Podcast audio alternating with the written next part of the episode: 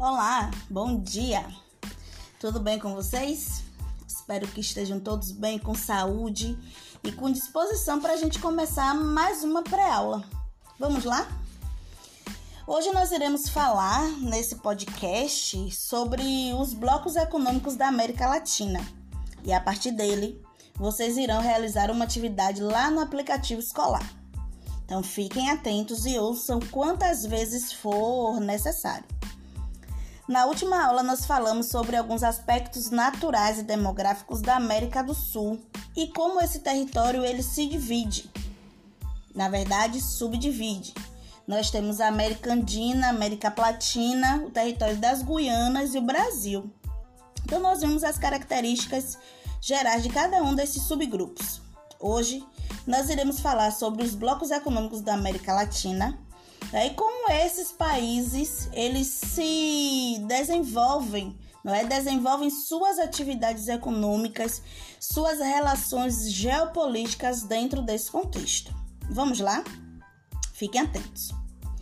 Os blocos econômicos eles são instituições supranacionais. O que isso quer dizer, Fernanda? Isso quer dizer que eles ultrapassam os limites de uma nação formado pelo agrupamento de países que possuem um objetivo principal, a organização de acordos comerciais. Para isso, implantando uma redução gradual das tarifas alfandegárias, a fim de potencializar o fluxo de mercadorias entre os países membros e estimular a concorrência em determinados setores de suas economias. A partir de 1950, as empresas transnacionais, que também nós já falamos delas, elas começaram a direcionar suas filiais para os mais diferentes países e em pouco tempo passaram a dominar o comércio internacional. Nessa perspectiva, os blocos econômicos se tornaram necessários para estabelecer algumas normas e gerenciar os fluxos comerciais pois em uma economia de mercado, os governos não têm poder para controlar as decisões tomadas por empresas. Isso é importante, né?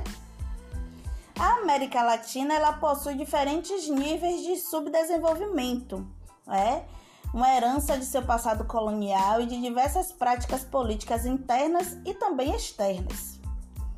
Os blocos econômicos que existem na região expõe a fragilidade de suas economias e as dificuldades em promover uma integração econômica e política mais completa e abrangente. Então, nós iremos falar um pouquinho sobre alguns desses blocos econômicos. O primeiro dele que nós iremos falar se chama ALBA Aliança Bolivariana das Américas o nome já diz tudo, né?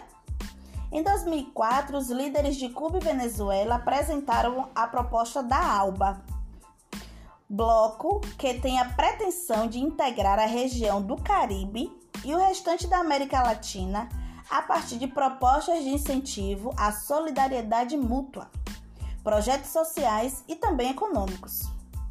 Efetivamente, o bloco tem realizado intercâmbio de médicos cubanos para a Venezuela em troca de petróleo e acordos comerciais nos setores de energia e mineração dominados pela Venezuela, Bolívia e também Equador. São membros desse bloco Antigua, Barbuda, Bolívia, Cuba, Dominica, Equador, Nicarágua, São Vicente, Granadinas e a Venezuela. A Honduras retirou-se em 2010, alegando um suposto tratamento desrespeitoso em relação ao país. O que diz respeito à reação contrária dos principais membros do grupo do golpe militar que destituiu o presidente Manuel Lelaya no ano de 2009. Então, esse foi o primeiro bloco que nós vimos, a ALBA, Aliança Bolivariana das Américas. O segundo acordo econômico, o segundo bloco, é a ALCA, a Área de Livre Comércio das Américas. Iniciativa dos Estados Unidos que propõe a formação de uma área de livre comércio em todo o continente americano, com exceção de Cuba. O acordo deveria ter entrado em vigor no ano de 2005, mas após os atentados do 11 de setembro de 2001, ocorreu uma grande mudança de foco na política externa nos Estados Unidos, adotada pelo então presidente George Bush, que priorizou a ofensiva contra os países que representassem ameaça à segurança do país. Então, o atentado do 11 de setembro ele foi decisivo né, para uma nova posição dos Estados Unidos em relação a esse bloco econômico. E o que é que vocês acham disso? Agora, uma curiosidade. Logo em seu primeiro mandato, o presidente Barack Obama ele apresentou em seu plano de metas para a América Latina a retomada dessa negociação. Ele sentiu a necessidade de retomar né? E ele pensa que quanto mais acordos e aliados se tenham, melhor para o país. Legal isso, né? Isso se chama relação geopolítica. O terceiro acordo que nós iremos falar agora é sobre o Mercosul, o Mercado Comum do Sul. Esse bloco ele foi criado em 1991, após a assinatura do Tratado de Assunção, por Brasil, Argentina, Uruguai e Paraguai, os chamados membros plenos ou efetivos. Em 2012, a Venezuela assumiu uma posição como membro efetivo também, após a suspensão temporária do Paraguai, cujo Congresso se colocava contrário a esse ingresso devido a uma série de divergências políticas e ideológicas. Os países plenos, ou também chamados de países efetivos, eles têm o direito de voto em decisão que direciona o bloco. Bolívia, Chile, Peru, Colômbia e Equador, que são países associados, eles apenas participam, mas não têm poder de decisão nesse bloco. Entre os objetivos gerais do bloco do Mercosul é, está a criação de uma área de livre comércio e de uma união aduaneira. Entre tantas ambições do Mercosul, também se busca a uniformização das taxas de juros, criação de uma moeda única e estabelecimento de livre comércio de circulação de produtos e também pessoas. Atualmente, a formação de uma união doaneira está avançada em determinados segmentos e em outros não. Uma união aduaneira é quando a é quando, além do livre comércio, também ocorre o estabelecimento de tarifas iguais entre os países membros, o que nós ainda não conseguimos.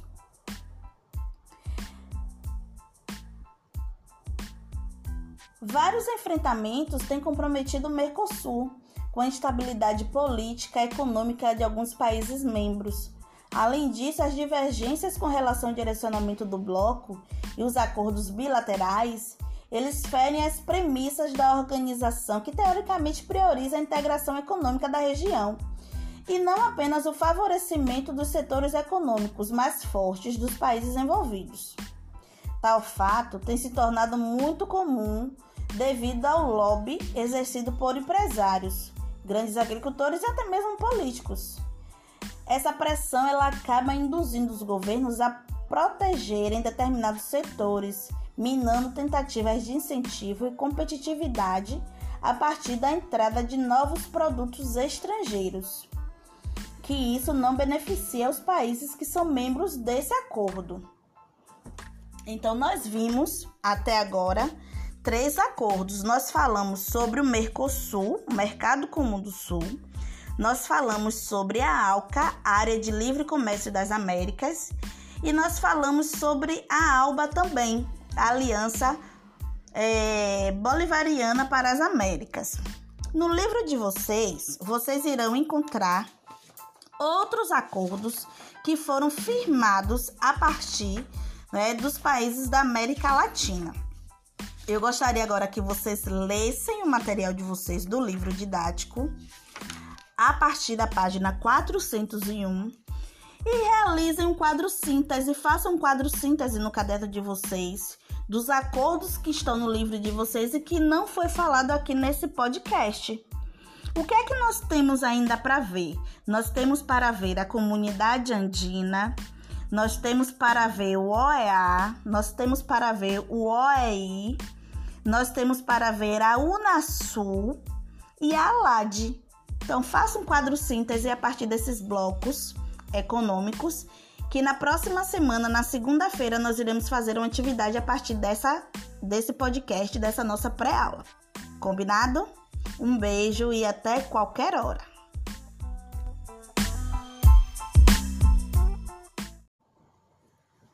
Olá, bom dia. Tudo bem com vocês? Espero que estejam todos bem, com saúde e com disposição para a gente começar mais uma pré-aula. Vamos lá?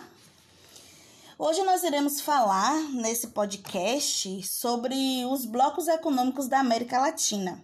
E a partir dele, vocês irão realizar uma atividade lá no aplicativo escolar. Então fiquem atentos e ouçam quantas vezes for necessário. Na última aula, nós falamos sobre alguns aspectos naturais e demográficos da América do Sul e como esse território ele se divide. Na verdade, subdivide. Nós temos a América Andina, a América Platina, o território das Guianas e o Brasil. Então, nós vimos as características gerais de cada um desses subgrupos. Hoje, nós iremos falar sobre os blocos econômicos da América Latina, e como esses países eles se desenvolvem, não é? Desenvolvem suas atividades econômicas, suas relações geopolíticas dentro desse contexto. Vamos lá? Fiquem atentos. Os blocos econômicos eles são instituições supranacionais. O que isso quer dizer, Fernanda? Isso quer dizer que eles ultrapassam os limites de uma nação formado pelo agrupamento de países que possuem um objetivo principal, a organização de acordos comerciais. Para isso, implantando uma redução gradual das tarifas alfandegárias, a fim de potencializar o fluxo de mercadorias entre os países membros e estimular a concorrência em determinados setores de suas economias. A partir de 1950, as empresas transnacionais, que também nós já falamos delas, elas começaram a direcionar suas filiais para os mais diferentes países e em pouco tempo passaram a dominar o comércio internacional.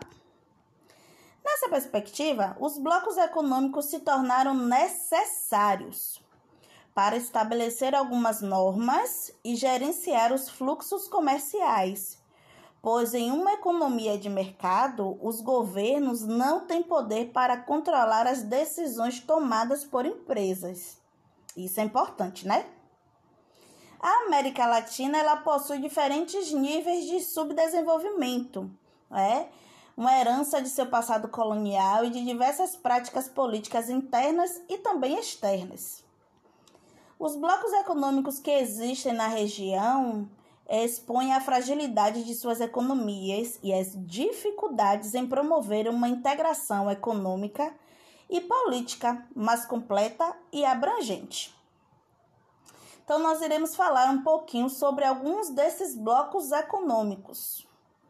O primeiro dele que nós iremos falar se chama ALBA Aliança Bolivariana das Américas o nome já diz tudo, né? Em 2004, os líderes de Cuba e Venezuela apresentaram a proposta da ALBA, bloco que tem a pretensão de integrar a região do Caribe e o restante da América Latina a partir de propostas de incentivo à solidariedade mútua, projetos sociais e também econômicos. Efetivamente, o bloco tem realizado intercâmbio de médicos cubanos para a Venezuela em troca de petróleo e acordos comerciais nos setores de energia e mineração dominados pela Venezuela, Bolívia e também Equador. São membros desse bloco Antigua, Barbuda, Bolívia, Cuba, Dominica, Equador, Nicarágua, São Vicente, Granadinas e a Venezuela. A Honduras retirou-se em 2010, alegando um suposto tratamento desrespeitoso em relação ao país, o que diz respeito à reação contrária dos principais membros do grupo do golpe militar que destituiu o presidente Manuel Lelaya no ano de 2009. Então, esse foi o primeiro bloco que nós vimos, a ALBA, Aliança Bolivariana das Américas. O segundo acordo econômico, o segundo bloco, é a ALCA, a Área de Livre Comércio das Américas. Iniciativa dos Estados Unidos que propõe a formação de uma área de livre comércio em todo o continente americano, com exceção de Cuba. O acordo deveria ter entrado em vigor no ano de 2005, mas após os atentados do 11 de setembro de 2001, ocorreu uma grande mudança de foco na política externa nos Estados Unidos, adotada pelo então presidente George Bush, que priorizou a ofensiva contra os países que representassem ameaça à segurança do país. Então, o atentado do 11 de setembro ele foi decisivo né, para uma nova posição dos Estados Unidos em relação a esse bloco econômico. E o que é que vocês acham disso? Agora, uma curiosidade. Logo em seu primeiro mandato, o presidente Barack Obama ele apresentou em seu plano de metas para a América Latina a retomada dessa negociação. Ele sentiu a necessidade de retomar né, e ele pensa que quanto mais acordos e aliados se tenham, melhor para o país. Legal isso, né? Isso se chama relação geopolítica. O terceiro acordo que nós iremos falar agora é sobre o Mercosul, o Mercado Comum do Sul. Esse bloco ele foi criado em 1991, após a assinatura do Tratado de Assunção por Brasil, Argentina, Uruguai e Paraguai, os chamados membros plenos ou efetivos.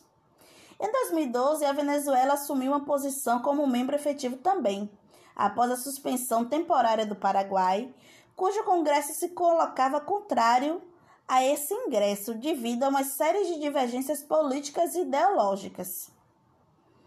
Os países plenos, ou também chamados de países efetivos, eles têm o direito de voto em decisão que direciona o bloco Bolívia, Chile, Peru, Colômbia, Equador, que são países associados, eles apenas participam, mas não têm poder de decisão nesse bloco. Entre os objetivos gerais do bloco do Mercosul é, está a criação de uma área de livre comércio e de uma união aduaneira. Entre tantas ambições do Mercosul, também se busca a uniformização das taxas de juros criação de uma moeda única e estabelecimento de livre comércio de circulação de produtos e também pessoas. Atualmente, a formação de uma união doaneira está avançada em determinados segmentos e em outros não. Uma união aduaneira é quando, é quando, além do livre comércio, também ocorre o estabelecimento de tarifas iguais entre os países membros, o que nós ainda não conseguimos.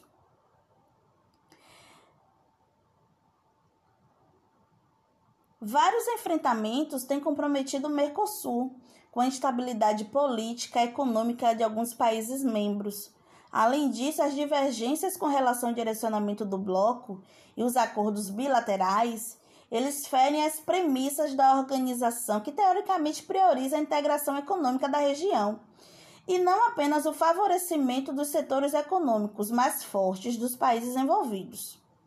Tal fato tem se tornado muito comum devido ao lobby exercido por empresários, grandes agricultores e até mesmo políticos. Essa pressão ela acaba induzindo os governos a protegerem determinados setores, minando tentativas de incentivo e competitividade a partir da entrada de novos produtos estrangeiros. Que isso não beneficia os países que são membros desse acordo. Então, nós vimos até agora três acordos. Nós falamos sobre o Mercosul, o Mercado Comum do Sul. Nós falamos sobre a ALCA, Área de Livre Comércio das Américas. E nós falamos sobre a ALBA também, a Aliança é, Bolivariana para as Américas. No livro de vocês, vocês irão encontrar outros acordos que foram firmados a partir né, dos países da América Latina. Eu gostaria agora que vocês lessem o material de vocês do livro didático a partir da página 401 e realizem um quadro síntese, façam um quadro síntese no caderno de vocês, dos acordos que estão no livro de vocês e que não foi falado aqui nesse podcast. O que é que nós temos ainda para ver? Nós temos para ver a comunidade andina, nós temos para ver o OEA, nós temos para ver o OEI, nós temos para ver a Unasul e a ALAD. Então, faça um quadro síntese a partir desses blocos econômicos, que na próxima semana, na segunda-feira, nós iremos fazer uma atividade a partir dessa, desse podcast, dessa nossa pré-aula. Combinado? Um beijo e até qualquer hora.